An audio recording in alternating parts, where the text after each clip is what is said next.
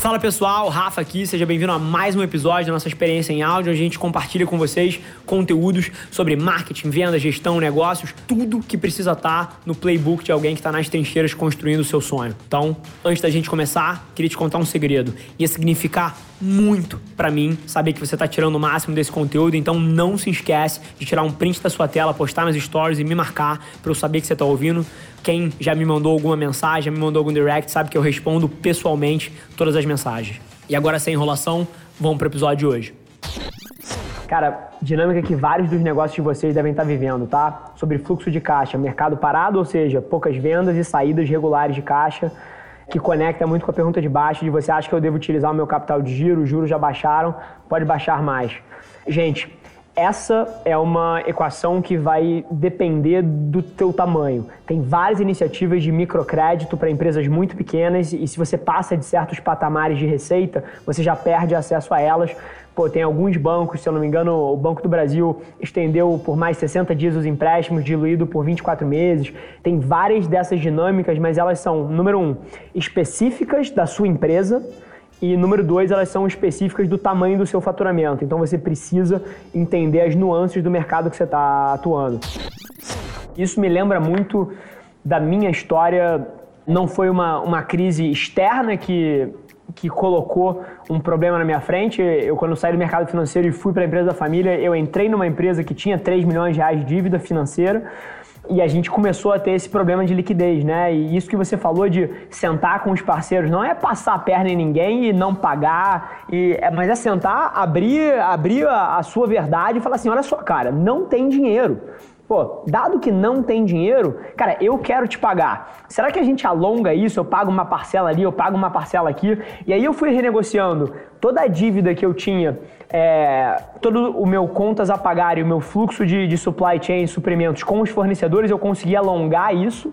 Quando eu consegui alongar isso, eu comecei a trocar dívida bancária que gera custo financeiro por dívida com fornecedores, um pouquinho mais longa. E aí eu comecei a tirar um pouco do custo financeiro da dívida que eu tinha, sobrava mais dinheiro para eu pagar os fornecedores e com isso, pô, a minha operação girava, eu gerava caixa, eu conseguia pagar um pouco do principal na dívida do banco. Eu lembro muito disso e o que você falou remete a um, a um playbook, a um arcabouço de ferramentas, né, que serve não só para essa, mas acho que para frente, que é, cara, transparência com os seus parceiros e fornecedores e essa visão de tentar alongar o seu contas a pagar para gerar caixa no curto prazo, né? Então, pô, perfeito. Se eu pudesse adicionar mais uma coisa super legal que a gente observou aqui do lado da agência, é que as empresas que têm marcas fortes estão sofrendo muito menos do que as empresas que não posicionaram a marca de forma estratégica. Assim, pô, uma empresa como Oficina, uma empresa como a Reserva e várias outras que têm posicionamentos fortes, elas vão levar porrada, como todo mundo está levando, mas elas levam muito menos do que aquela marca que, basicamente, se você não passa na frente da loja, você nem lembra dela. Você não tem posicionamento nenhum na cabeça das pessoas, você não tem awareness, você não tem top of mind em nenhuma categoria, você não está no, no dia a dia das pessoas de forma nenhuma. Essas empresas estão sendo completamente esquecidas e incapacitadas de vender, enquanto as empresas que se preocuparam antes, e aí você falou muito disso de, pô, o que, a gente podia ter feito antes? Cara, marcas fortes são uma das principais defesas contra esses momentos de crise e acho que foi uma das principais lições que eu tive aqui. Na minha visão é curioso porque eu vejo todos os dias pessoas falando sobre isso, eu falo muito sobre isso, Thiago Mial colocou ali honestidade emocional, né? Que é você pô, colocar o coração na mesa nas suas relações e, e, jogar limpo. E na boa, assim, eu vejo muita gente falando disso e, e, pessoas que as pessoas que falam geralmente executam. Mas cara, eu vejo as pessoas olhando para isso e entendendo intelectualmente, pô, maravilha. Eu preciso ser transparente com as pessoas.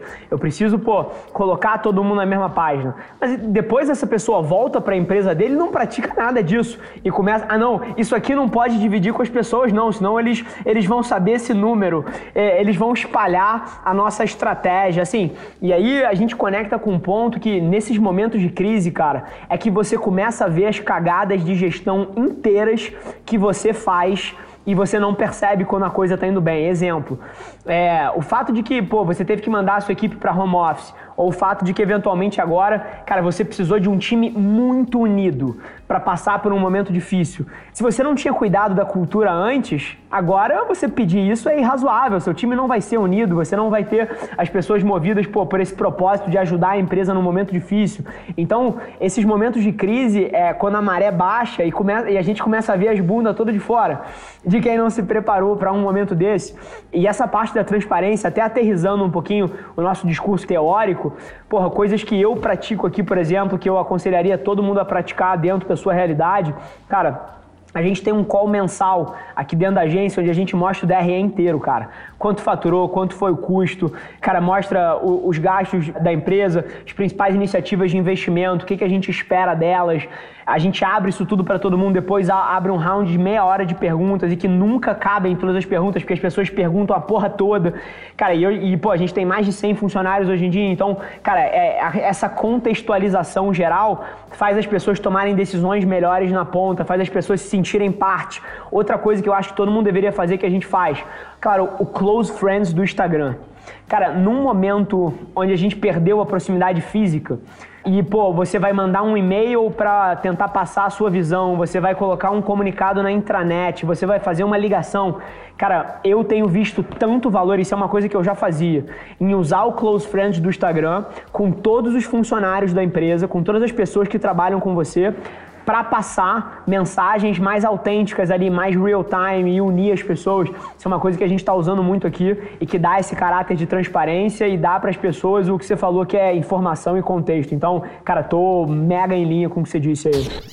Cara, acho que a gente debateu vários pontos aqui que são hiper importantes, desde estratégias micro para pessoal de varejo que pode pensar numa variação dessa sua mala aí, levando em consideração o pilar de comunicação para deixar as pessoas seguras. A gente, porra, falou também da importância de você se preparar para a crise antes da crise, né? Então, assim, cara, vamos aprender com isso. Se você não estava tão preocupado em construir uma marca forte, em construir um relacionamento. Cara, essa mala é do vendedor, isso é relacionamento forte com os clientes. Isso é proximidade, isso é um dos maiores ativos que uma marca tem. E a gente falou um pouco disso, falamos sobre a importância, cara, de cultura nesse momento de crise, de deixar as pessoas seguras e ter uma abordagem hiper transparente. E você falou do Ray Dalio aí, e aí, pô, trazendo um, um, um pedaço de informação que as pessoas nunca me veriam falando em outro lugar aqui. O Ray Dalio é um cara que há mais de 15 anos eu leio as cartas que ele manda para os investidores da Bridgewater. Ele é uma das maiores referências do mundo em gestão.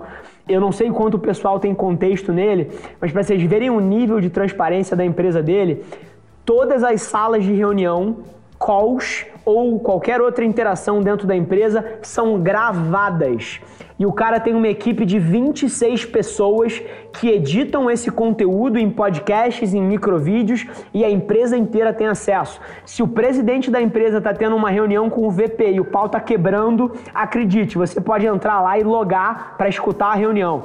É, é, um nível de transparência radical que é surreal e, che chega a assustar as pessoas. Então, assim, convido vocês a ganharem mais profundidade aí no, no Ray Dalio também, que é um, é um baita nome. Esse foi mais um episódio da nossa experiência em áudio. E como eu já falei, eu adoraria saber que você está gostando do que a gente está compartilhando por aqui. Então não esquece, se você está tirando valor desse conteúdo, ia significar o um mundo para mim, que você tirasse um print da sua tela, postasse no Stories me marcando e aproveita para ir na sua plataforma favorita também e deixar um rating de cinco estrelas e um comentário lá, ajudando a gente a construir essa comunidade tão vibrante que move o Brasil para frente através do empreendedorismo e que fala desse Brasil que dá certo. É um prazer ter vocês comigo e a gente se vê no próximo episódio do podcast.